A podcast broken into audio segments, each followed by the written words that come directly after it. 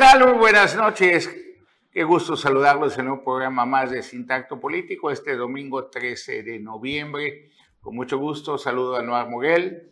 ¿Qué tal? Muy buenas noches, bienvenidos a Sintacto Político. Hoy es domingo, domingo, domingo 13 de noviembre, cumpleaños del presidente de la República. 69 años. Y se lo festejaron con una marcha ahí en la Ciudad de México y en todo el país. Vamos a estar analizando justamente este hecho político trascendente que ocurrió hoy a nivel nacional.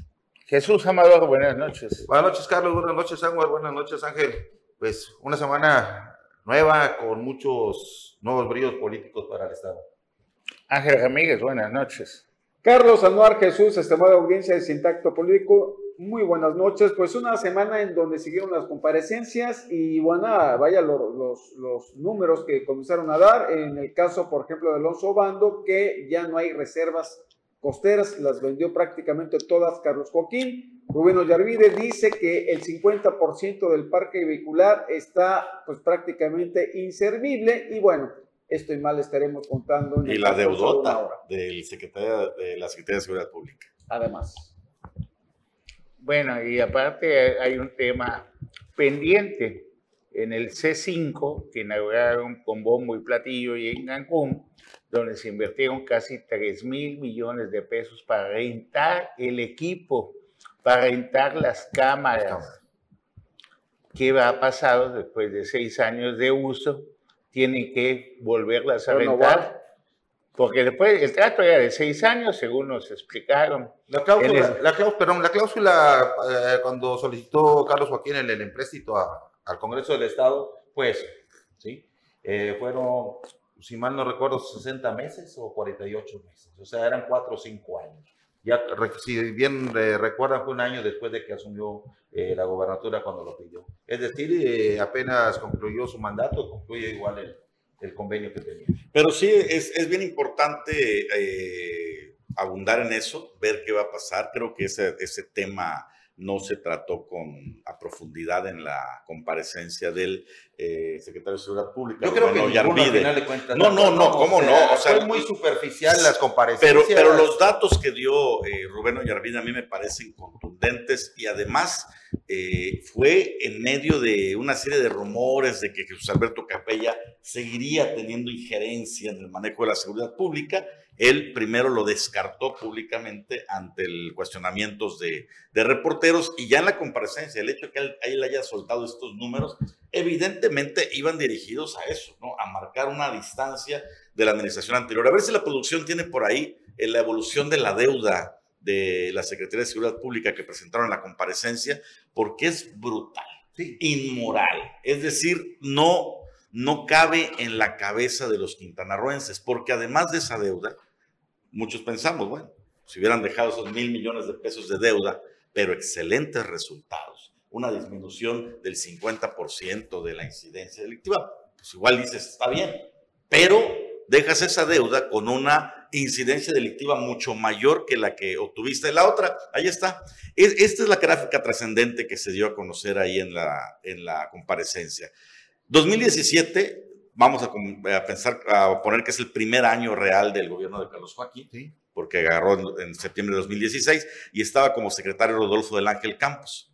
La deuda que se acumuló o que se dejó en la Secretaría de Seguridad Pública ese año fue de 4 millones, un poquito más. El 2018, que ya fue compartido con José Alberto Capella, 16 millones. 2019, 15. 2020, 30 millones. Se doblaron. Estos son, acu- son acumulativos, ¿eh? o sea, es deuda que se fue acumulando.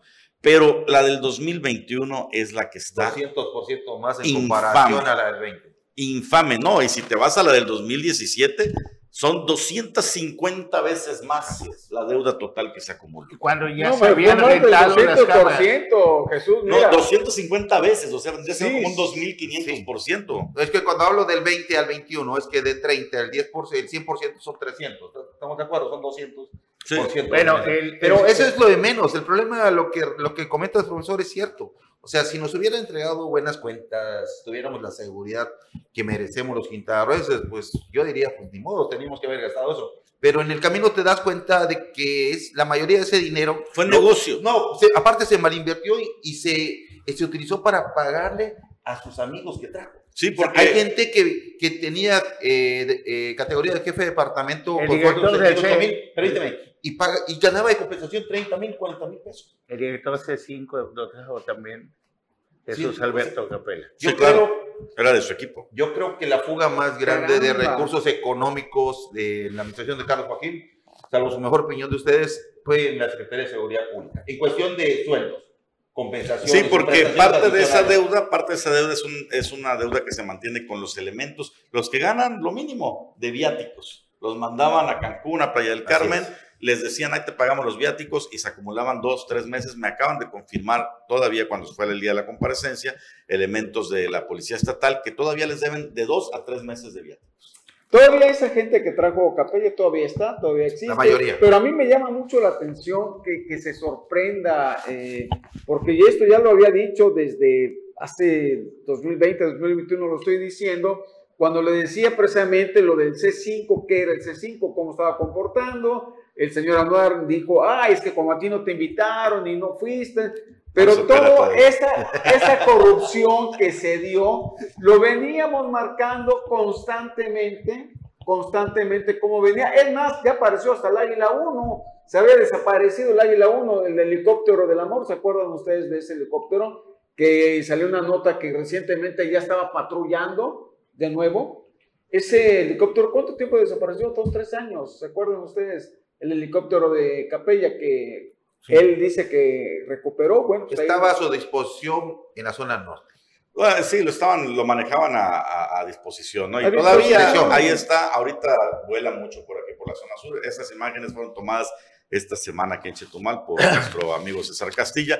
Invariablemente, Ángel, más allá de que se señalaba o se decía y que siempre se especuló de cuánto sería el negocio, el que el nuevo secretario ponga las cifras reales y le ponga los datos, pues sí Pero marca claro, es una manera, no sé si de alejarse de Capella o de- si necesariamente. o si de intentar hacer este juego de la democracia y, y todo, porque evidentemente yo no me la creo hasta que no haya una responsabilidad, hasta donde no haya, si hay corrupción, que la pague, ahora sí como, como decía el pasado, el que la debe. Y si no lo hacen, entonces son cómplices de eso. Pero a mí me extraña mucho eh, los tres, y disculpen, ahora sí que dicen que uno no debe de pelearse con todos, pero tenemos mil millones en seguridad pública, tenemos siete mil millones en proveedores, tenemos que han vendido las tierras allá en Aguepro y todos son grandes bote- boquetes que ha hecho que hizo el gobierno de Carlos Joaquín y tiene pues hasta el momento una impunidad impresionante. Total. Impresionante la impunidad porque te dicen, se vendieron varias, ¿cuántos hectáreas se vendieron? Todas, o sea, prácticamente Bueno, todas Creo que de costa. 135 ¿cómo? de playa y se vendieron todas. cómo funciona el negocio de Aguepro, entre otras cosas. Bueno, ¿sabes qué, Jesús Amador? ¿Cuánto quieres comprar? Tú eres el dueño del- de la cadena de hoteles Melía o cualquiera. Pues yo quiero comprar una hectárea de...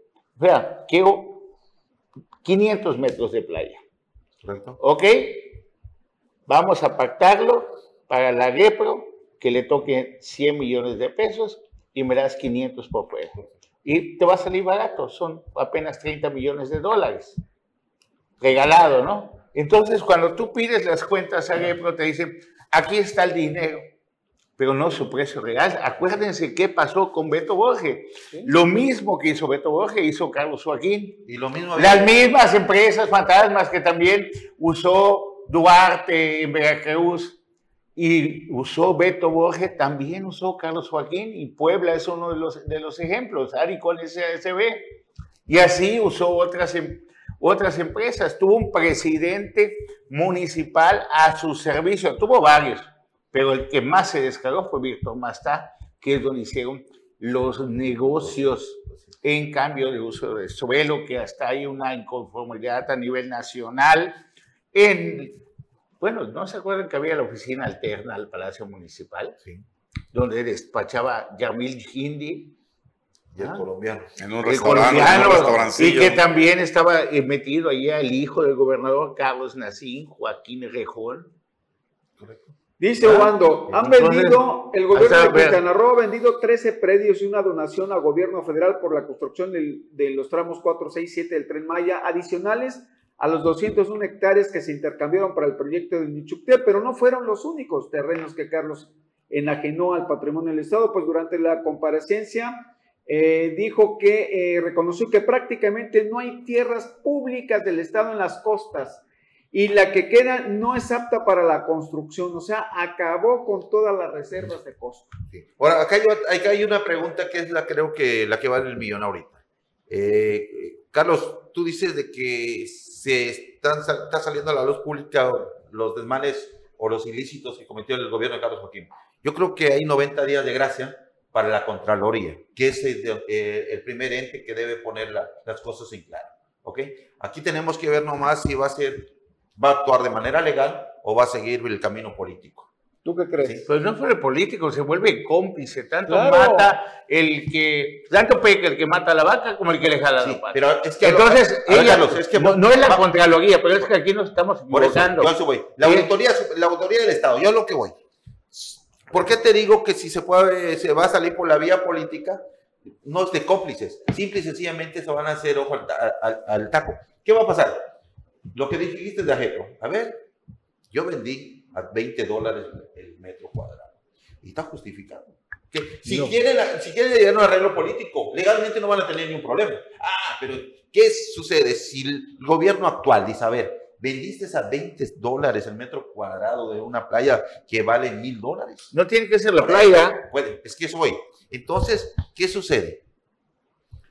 Entonces, si hay voluntad política, no va a suceder nada. Es complicidad. Por eso. Pero no, mira, si nosotros le ponemos Contraloría, le ponemos Auditoría. le ponemos uh, audi- todos ellos, Secretaría de Obras Públicas. hay alguien Boulevard, que es, por es, ejemplo. es la voluntad del gobernador hasta con o gobernadora en turno, por, por más que le Volvemos de buscar otro nombre. con- volvemos con- a lo los terrenos de Escofer, que en el- ya en el panorama es una hormiga. Es nada, es barato, es un distractor lo del escoger. es. Pero volvemos a lo mismo, Carlos. Entonces, si es voluntad política para que lleguen las cosas Es- llegar a ver. No, no, no, es- aquí yo no veo voluntad política, aquí yo le veo honestidad política. A ver, la gobernadora agarró y destapó un poquitito y dijo, deben, hay 5 mil millones que me dejaron de deuda a proveedores. Vino la andanada así, des- desatado todos los demonios y volvió a tapar. Y tan volvió a tapar que el plan tuvo el luna de miel en el Congreso.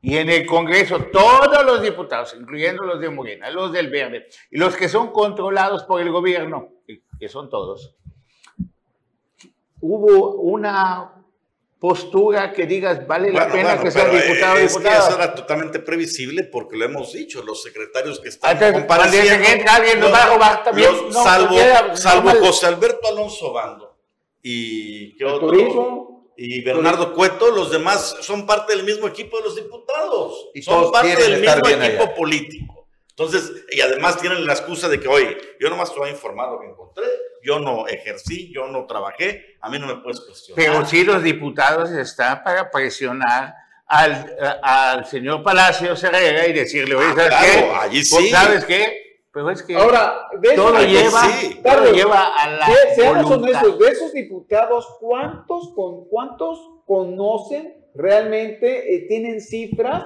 de lo que está sucediendo? Ni tan siquiera investigan.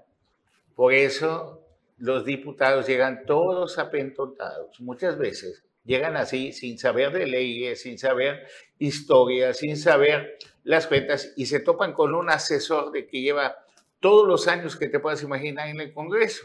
Y por eso se vuelve semidioso. Y es cuando se topan con Benjamín Vaca. Y claro, él es el, que, ¿sabes qué? En la mano que me hace la cuna. No, diputado, tranquilo, esto Ah, se va a calmar. así, esto Ah, hace- esto esto así, así funciona, diputado. En la época de Arcila, de Fulano, de Sotano, Mengano. ¿Cuántas legislaturas ya se llevó aquí? De Eduardo Espinosa para acá. De, bueno, imagínate todo lo que sabe, los secretos que tiene bajo su almohada Benjamín Vaca. Entonces los diputados Actual secretario general del Congreso. actual para- secretario. Entonces, él es el que asesora a todos los diputados. Pero hay algo que me gustaría que me expliques, Ángel Ramírez. Si es, no vamos a ir a un corte, creo, y van a cortar lo que quiero cortar. Vamos al corte. Pero pregunta y, No, y de no, regreso, para no. que le chance de pensar. Es que la mayoría de los Es diputados. quieren errores prevenidos. No, pero, o sea, son dos contra uno. Sí, el- no, hace no, ratito- no, no, no, no, hace ratito- que le quieres A preguntar, ver, ¿no? el- el- la pregunta a los tres solo fue un momento, si tampoco se trata de que me crucifiquen. Vamos a un corte, regresamos.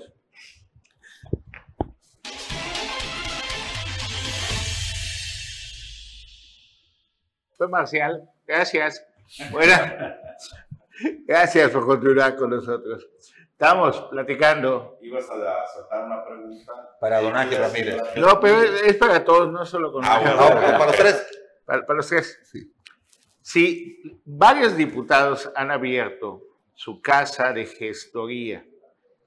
Vemos que Renan Sánchez Tajonar abrió en Cozumel Fue el primero. porque quiere ser Todos. pres- presidente municipal. Todos. Todos ¿Ah? quieren ser presidentes municipales. Todos. Y todos abren su casa de... Todos, de- los de de- aquí del sur a ver, no tienen expectativa. Bueno, no solo los del sur, hay no muchos que. tienen, no ver, tienen expectativa, pero tienen ilusiones. Bueno, hay muchos que desde, desde ahorita saben que están muertos políticamente hablando, ¿ok? En, el- en la cuestión para que alcancen la, la presidencia municipal. Muchísimos. Y hay otros que sueñan y también saben que están muertos. a ver. Sí.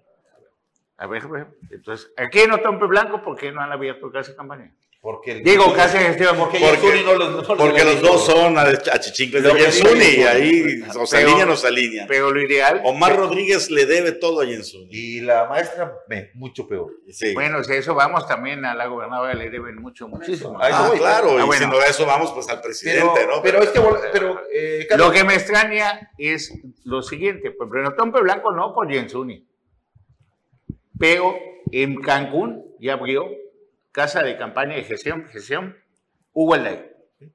La de Aldana, de dos pisos, impresionante.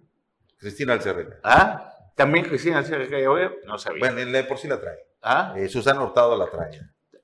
Susana Hurtado. Es que volvemos a lo mismo. A ver, Isaac se abrió casa de, de campaña de Claro. gestión.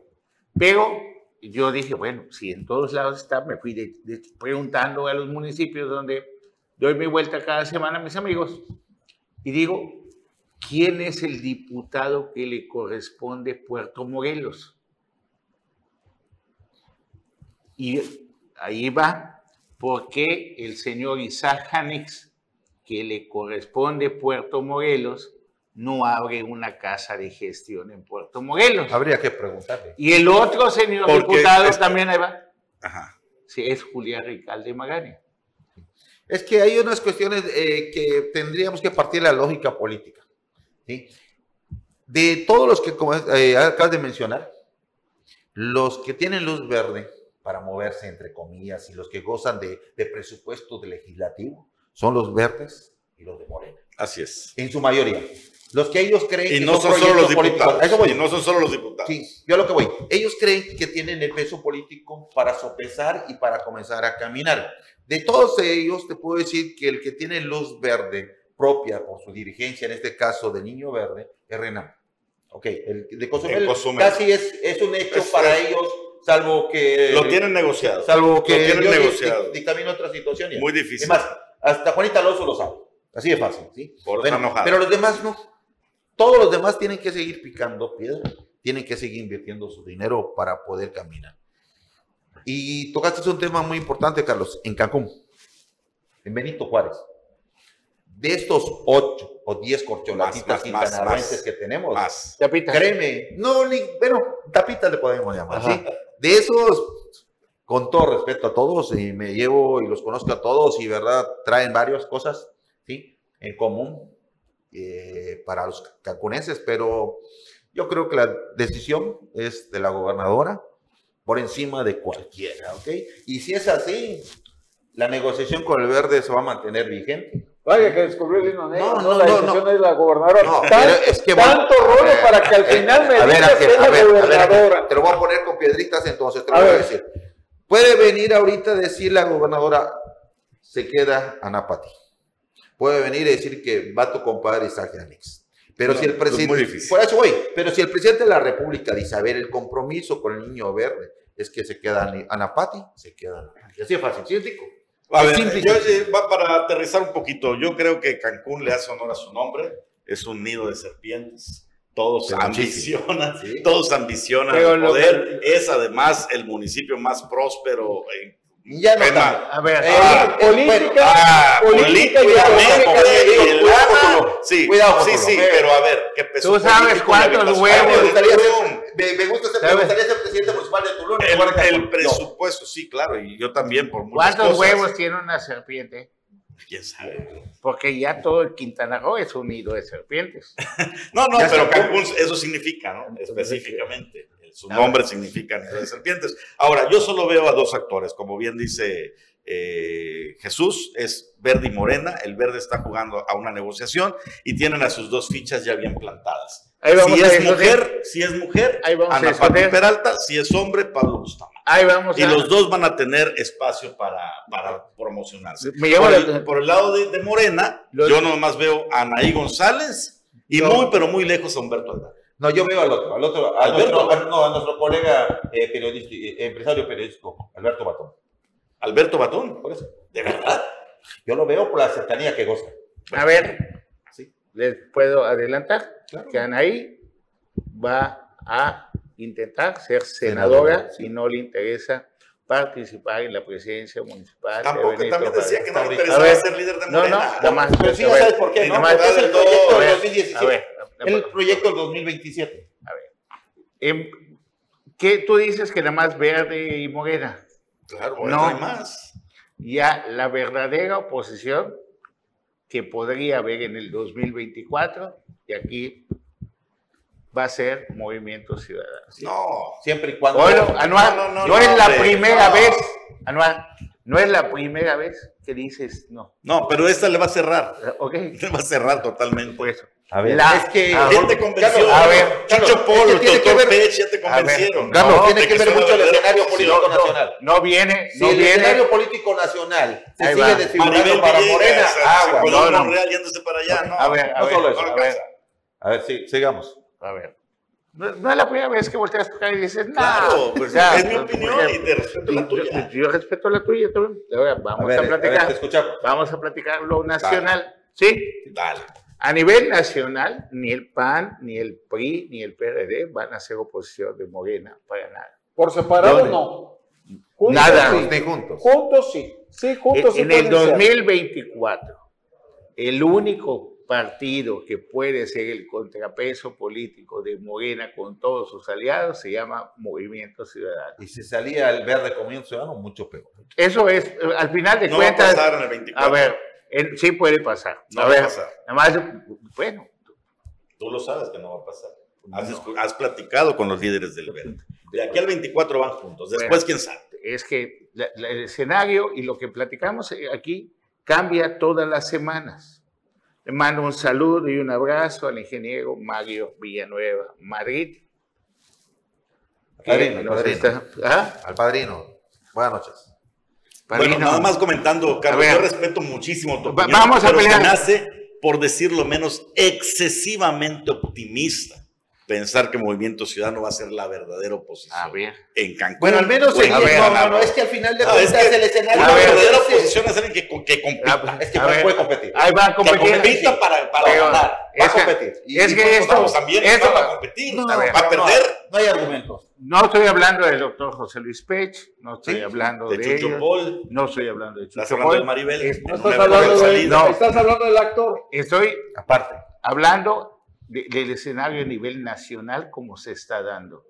Estoy hablando de que Maribel ya inició su campaña también en Benito Totalmente. Juárez y no con casa de gestión, sino caminando las regiones y todo.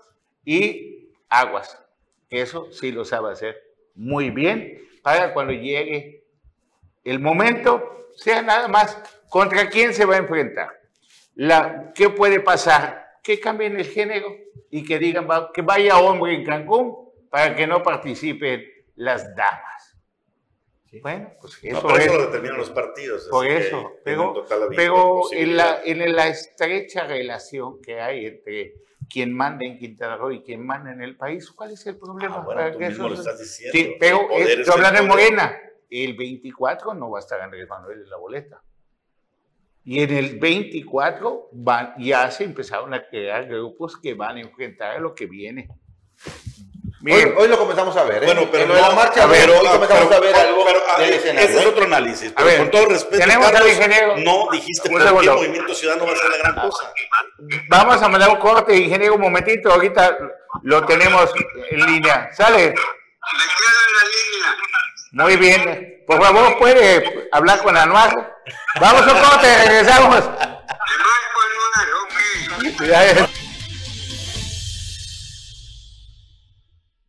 Gracias por continuar con nosotros aquí en Sin Tacto Político. Tenemos en la línea al ingeniero Mario Villanueva Madrid. Hola, ingeniero, buenas noches. Buenas noches, Carlos. Aquí pendiente del programa. Nosotros aquí en Sin Tanto Político tenemos en la línea al ingeniero Mario Villanueva Madrid. Necesitamos que baje, que baje un poquito el volumen de, del- de- para que se escuche mejor su voz, ingeniero. Del teléfono. Ok, estamos a la, aquí pendiente. Gusto saludarlo. Que baje un poquito el volumen de, de- Ya bajé el teléfono, estoy en la compu. Vamos a De donde está viendo el programa, i- i- ingeniero, se oye el eco. Estoy pendiente de ustedes con una gran satisfacción de cómo. Estoy en la compu. Vamos a. De donde está viendo el programa, y, creo. Es, el, es la computadora, entonces déjame bajar la computadora. Ok, ok, estamos pendientes, está el ingeniero, el exgobernador. Ya, ok. Bueno, iniciamos, ingeniero. ¿Sí me escuchan? Sí, bien, fuerte y claro. Ok, bien, miren, la verdad es que estoy, me, estoy muy contento con ver los temas que están tratando y cómo los tratan. Y quería dar alguna opinión, si es posible. Con mucho gusto. Eh, se hablaba de la pero no me acuerdo cuántas hectáreas costeras se vendieron por el informe que dio el subtitular José Alberto Alonso. Decía ahí mi ahijado, o creo que él fue el que decía si a 20 o a mil dólares. No, Yo no creo dieron el precio exacto de cómo se vendieron, nada más dijeron así, así a grosso modo que se había vendido tanto, que, había que habíamos juntado 800 millones, que quién sabe dónde quedaron, etc. 153 Sí, pues sería muy importante que lo que diera de información José Alberto Alonso, a quién se le vendieron, cómo se vendieron y en cuánto se vendieron. Y una 153 más, hectáreas a 800. ¿cuántas hectáreas de esas o metros de esos se vendieron siendo él titular de AGEPRO con Carlos Joaquín? Creo que esto lo debía contestar porque no debemos olvidar que a Roberto Borges justamente lo acusan de vender a terrenos por menos valor del que debía tener. La información en todo caso es incompleta. Pero no hay diputados ni diputadas, ingeniero, que hagan esa pregunta. Y ya ves Bueno. que con lo de seguridad nacional y que todo, nada más nos dijeron que se vendieron 152 hectáreas y que se juntaron 850 millones de pesos. Si lo dividimos, si lo dividimos, 885 millones de Pero si lo no tiene dividimos, nada que ver con- costó con 562 seguridad nacional. pesos el metro Son cuestiones de aquí del Estado. A 562 pesos el 30, metro menos de 30 cuadrado. dólares el metro cuadrado. Ay Dios, se me hace muy barato. Creo que lo importante es pedirle a José Alberto Alonso que aclare cuánto, cómo y a quién y en qué periodos. Y si parte de esas superficies se vendieron siendo él titular de AGEPRO con Carlos Joaquín. Por otro lado, en lo que es seguridad pública, verdaderamente lamentable las cifras que ha dado el titular actual. Eh, ¿Qué puedo decir? Dos cosas. Existe lo que se llama juicio político en el título octavo de la Constitución del Estado, la Constitución política que habla de la responsabilidad de los servidores públicos, y dice justamente el artículo 160, fracción K, que se puede llevar a juicio político a secretarios y subsecretarios de despacho y luego hay otro artículo que dice durante su desempeño o un año después de ello. O sea que podría llamárseles a cuenta. Y bueno, se me ocurre algo que les puede dar un poco de, bueno, que puede llevarse un poco a broma. ¿Por qué no se crea en Congreso una comisión anticorrupción para ver las cuentas y se nombra presidenta esa comisión a Johanet, que mucho ha de saber de ello? Está enferma. Mucho sarcasmo. Pues, pero sigue siendo diputada, así que... Tiene bronquitis, ingeniero. Ay Dios, entonces está igual que yo. No, ella tiene bronquitis No, ya- con, con. Agepro, con, Tiene con COJUDEC, con Secretaría de Desarrollo Económico, Seguridad Pública, tiene muchas bronquitis. Por eso la declaro presidenta de la Comisión Anticorrupción de la Cámara de Diputados. Que dé cuentas. El problema de aquí, bueno. ingeniero, es que mientras no se exista la voluntad política para llevar a cuentas a ningún exfuncionario ni a ningún exgobernador, simple y sencillamente seguiremos cambiando para seguir igual. Estoy de acuerdo, pero cuando menos podemos dar una opinión como la están dando ustedes. Sí, Sí. sí. Ahora, sobre las casas de gestión, yo creo que son buenas y en algo deben aplicar los recursos que les dan para gestión. Ojalá cuando yo fui diputado hubiera tenido algo de eso. Pero no es Pero para claro que hay interés político en eso y lo importante es pues ver, poder observar el desempeño que se haga. Y pues del nido de serpientes en todo el estado, tengo que estar de acuerdo, le tenemos que llamar Cancún a todo Quintana Roo.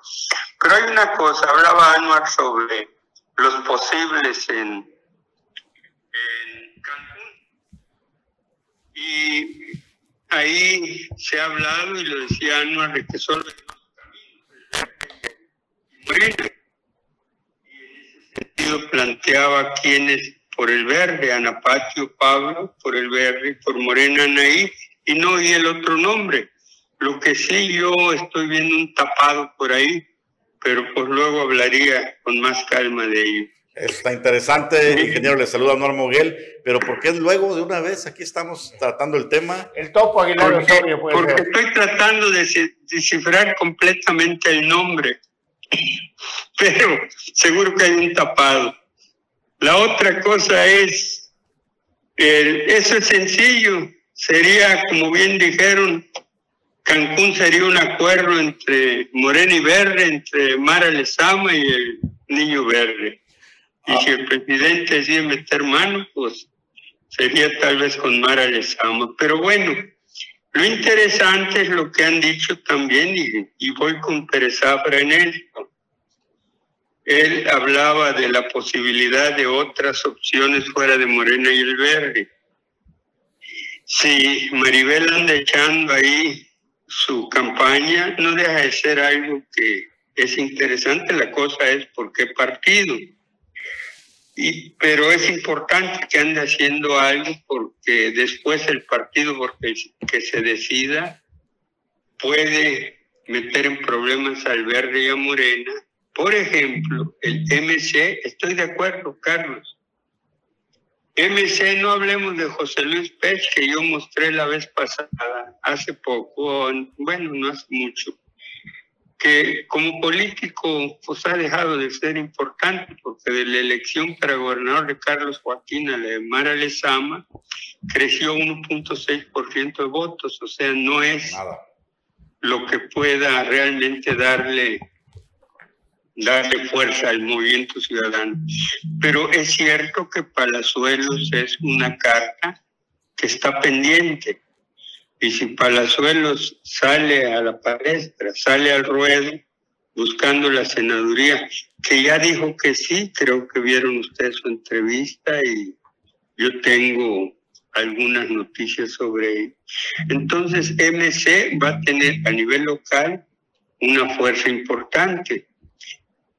Además de los arreglos que haga Dante Delgado para participar en, a nivel nacional y en el Estado, y sí puede ser un, un asunto serio en competencia con Morena y el Verde. Aunque esos arreglos que ha hecho ingeniero Dante Delgado, pues generalmente han sido en contra de su partido. Pues sí, pero entonces vayamos a lo local. Palazuelo se avienta por el MC para el Senado, pues va a jalar gente. Y recuerden que en 2024 tenemos la antesala de la gubernatura que sigue después de que salga la actual gobernadora Mar. Es correcto. Es entonces una opinión, les agradezco que me den chance. Y una última, el, vi que tiene unas tazas de sintacto político, unas tazas de café. Así si las venden, les compro una. Pues aquí con Carlos Pérez. Abra, que es el que es el que las manda a hacer. Pues yo creo que ingeniero, que así como dan las cosas, a eso nos vamos a dedicar próximamente. Le vamos a mandar la dirección de dónde vamos. a- Me apunto como socio. Ya pedimos un megáfono para que nuestra libertad de expresión pueda ser allá en la zona libre de Belice, allí en el puente. Bueno, pues ojalá yo pudiera ir, pero sigo aquí adentro. Bueno, y con gente interesada que vuelva a hacer eso. Por cierto, les doy la, la primicia. Antenoche me llegó la información de que la apelación... Recuerdan que la juez me negó la prisión domiciliaria Sí. y decidió, resolvió que debo ir al Cerezo porque ahí me podrán atender mejor que en mi casa. Fui al recurso de apelación y antenoche me informaron que perdí el recurso de apelación. El tribunal decidió que la juez tiene razón, que en el Cerezo me atienden mejor que en mi casa. Yo creo que ellos han ido por el Cerezo, aunque si hubieran ido dijeran todo lo contrario. Derechos humanos nacionales en el Cerezo, que es, para no decir que es un cochinero, que falta higiene en la comida, en el servicio médico, que no hay servicio médico suficiente, que no se puede atender a adultos mayores, etcétera. Pero, pues como he señalado, hasta la perito de la Fiscalía General de la República dicen que no me lleven al cerezo porque una exacerbación cardiopulmonar y pues ahí me quedo. Pero bueno, me acaban de negar en la apelación con el la prisión domiciliaria. Esta es una información que no le he dado a nadie. ¿Y le queda algún otro recurso? ¿Y le ¿Cómo? queda algún otro recurso para Sí, defenderse? sí, Carlos, el juicio de amparo lo está preparando mi defensor. Tenemos hasta el 24, 25 de este mes como, como plazo. Y pues vamos a ver qué pasa. Vamos al juicio de amparo. ¿Y esa es la última instancia, ingeniero? Sería la última posibilidad. Qué barbaridad. Juicio de amparo me lo niegan, voy a, un, a la revisión y entonces pues ya veríamos, se va a llevar unos meses, aunque lo curioso es que esta apelación se llevó un mes. O Muy sea, les apuraba dar una respuesta, la dieron y dijeron, pues, la juez tiene razón, Mario Villanueva que se vaya al cerezo. Qué barbaridad. Eh, bueno, entonces de la intervención de Cerezo Andrés todavía Manuel López Obrador. a la zona libre, pero todavía está lejecitos. Así que no voy a estar cerca de ustedes si se van para allá. Qué barbaridad. Ingeniero, le pregunta Ángel Ramírez antes de que cuelgue y que y entonces la presunta intervención del presidente Andrés Manuel López Obrador, ¿qué habría pasado al respecto? Pues no lo sé, la verdad ignoro si ha habido alguna intervención. Yo les estoy diciendo lo que conozco, lo que sé, Pregúntale si sigue la comisión Y especial este- del Congreso de la lo que, de lo que la tengo comisión especial. conocimiento. Y bueno, sigo pensando de que el presidente en su momento me echará la mano. Así que, pues, este, pues vamos a ver qué pasa. Oye, ingeniero, les estoy mandando un sticker que alguien hizo. Este, sí, no, no, que me preguntaban, perdón. sí, ingeniero, buenas noches, habla Jesús Amador. Oiga, Hola, este, ¿y cómo sigue lo de su comisión en el Congreso del Estado? ¿La ¿Lo va a seguir apoyando? ¿Ya está céfala? ¿Cómo le podemos llamar a eso? yo mandé un, un escrito solicitando la creación del- de la comisión este, en cumplimiento del acuerdo de la 16 legislatura. La legislatura lo que trae caminando es que la comisión debe existir hasta que no se resuelva lo que el Congreso está pidiendo. Dos cosas. El apoyo del presidente y de su, su gente para la prisión domiciliaria y el indulto. Entonces, como no se había dado, acordaron en septiembre pasado des- este, dejar en el acta de entrega-recepción a la 16 legislatura, que es la 16, 17, perdón, que se instaure, se instale de nuevo la comisión de seguimiento en mi caso con esos dos objetivos, apoyar la prisión domiciliaria y lograr el indulto del presidente. Y yo ya mandé un escrito recordándole este compromiso, se lo mandé a Renan Sánchez Tajonal y estoy en espera de que, de que sigan con ello. Por lo pronto ahí les mandé un, un sticker que alguien me hizo que me dio me divirtió. Dice, estoy con mi sombrero, que ahí les explicaré un día, y dice, yo no me rajo. No sé si ya lo recibieron, Sí, no me voy a rajar. Sí, que ya está. Sigo luchando. Aunque esas manos negras no son beliceñas Hmm. y algo tienen que ver, pero bueno, sigo Pero- luchando y a ver qué pasa. Les agradezco mucho, pero sobre todo, como dije al principio, les reconozco y les felicito porque estén tratando temas tan espinosos que eso, eso es importante que salgan a la luz y que se manejen con la transparencia y sinceridad y directo y al touch como usted lo hace. Perfecto, ingeniero. Pues muchas gracias por la llamada y estamos en contacto y a la orden. Muchos. Gracias, que sigan adelante y sigo pendiente del programa. Gracias. Igual. Buenas noches. Buenas noches. Vamos a, nuestro corte y regresamos aquí a pelear con una nueva, digo, a, a- platicar. Debatir. Ya, ya, ya se nos, ya se nos fue el programa, hay que debatir sobre Vamos la trascendencia de la marcha. Vamos al corte.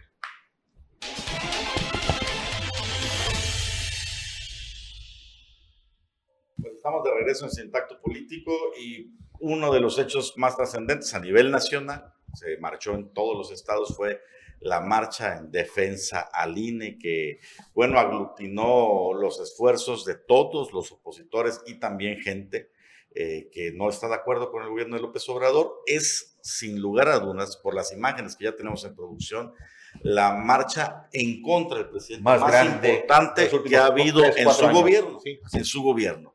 Entonces, esto se da eh, pues en la antesala del cambio presidencial, ya en plena carrera por la sucesión. Y, y esta convocatoria, evidentemente sí, asusada y organizada por sus opositores, sí debe obligar al presidente y a su equipo, eh, pues al menos medirle la temperatura al caso. La situación está crítica. Obvio, esto fue en la Ciudad de México, en todos los estados hubo marchas, allá en Nuevo León bastante nutrida, en otros estados como Jalisco. Jalisco, aquí en Quintana Roo, Completamente desinfladas. Solo la de Playa la, la que más llamó fue la de Cancún, aproximadamente entre Cancún y Playa, ponle unos 2.000, 2.000, 2.000. Pero la de- no llegaba. no, mira, no, mira, pero la de- esos 2000 no. La de playa no es. llegaban a 500. La de playa, la de playa Sumando con Playa. no, la- Sumando los dos, ni La de 500. playa es justificable. al Ahí final está, de mira. cuentas. ¿Estamos de acuerdo? O sea, la de playa, porque es un gobierno panista, dirán, bueno. Pero no, ni así, ni así. Por eso no se justifican los 400, 500 gentes que fueron. Ahora, en la capital, cero. No hubo marcha, no hubo. Es que ese es el problema que tiene la capital. No hay oposición, no hay gente que mueva, no hay gente que convoque, no hay gente que construya. Entonces, en ese sentido, por eso nos está yendo en lo político como nos está yendo. Bueno, Porque tampoco no hubo. A mí lo que pasó en Playa en Cancún tampoco me dirías que, ay, qué gran oposición. Pero, No, pero lo hubo. eh, y tú, Ese es el y tamaño tú- de la oposición en Quintana Roo. Y tú mismo lo estás diciendo, digo, por lo menos hay un tamaño, pero aquí no hay un- ni un tamaño. Eso sí.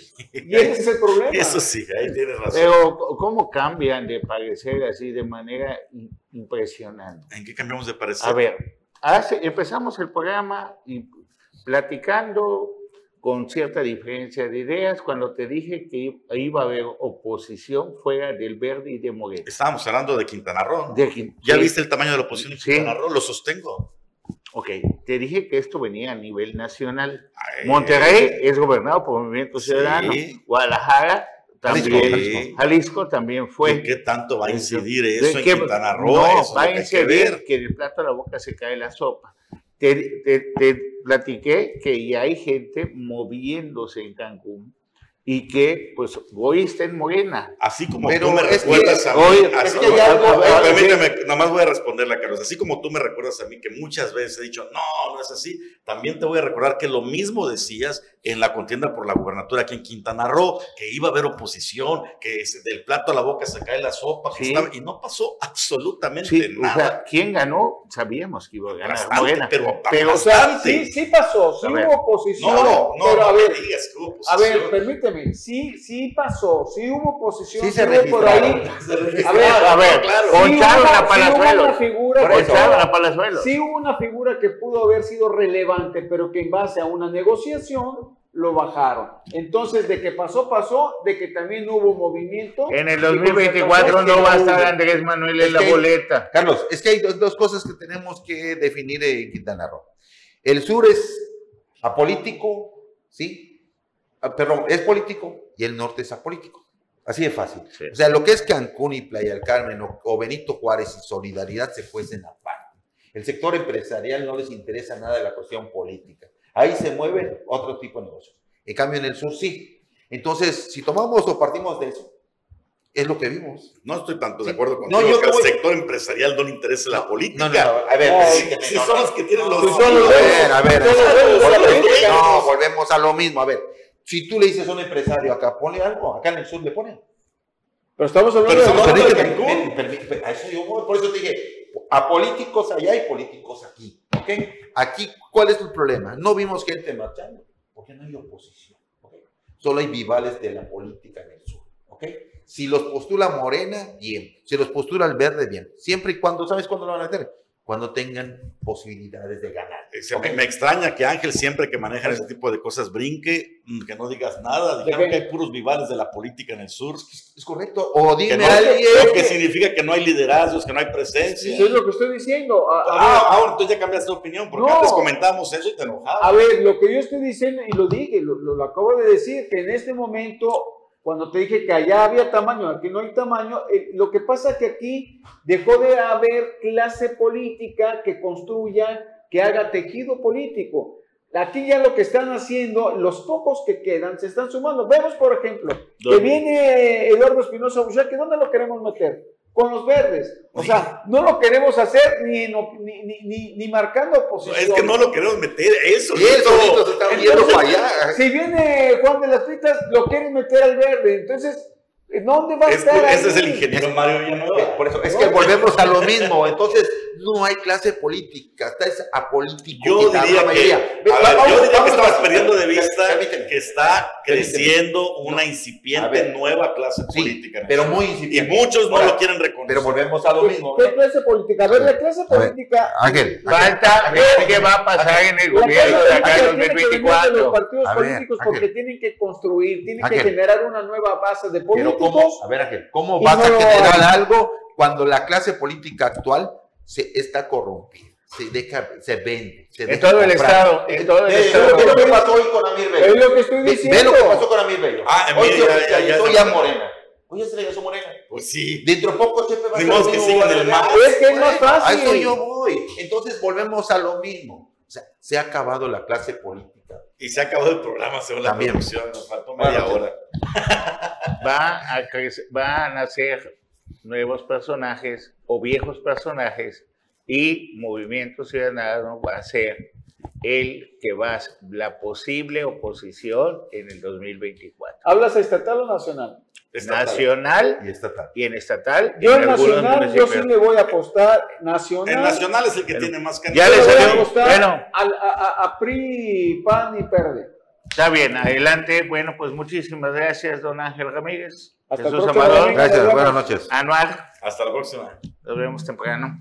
Buenas noches. Saludos a don Carlos Toledo Coronel. Saludos. a doña Aida Torres Vaca, su esposa, muchísimas.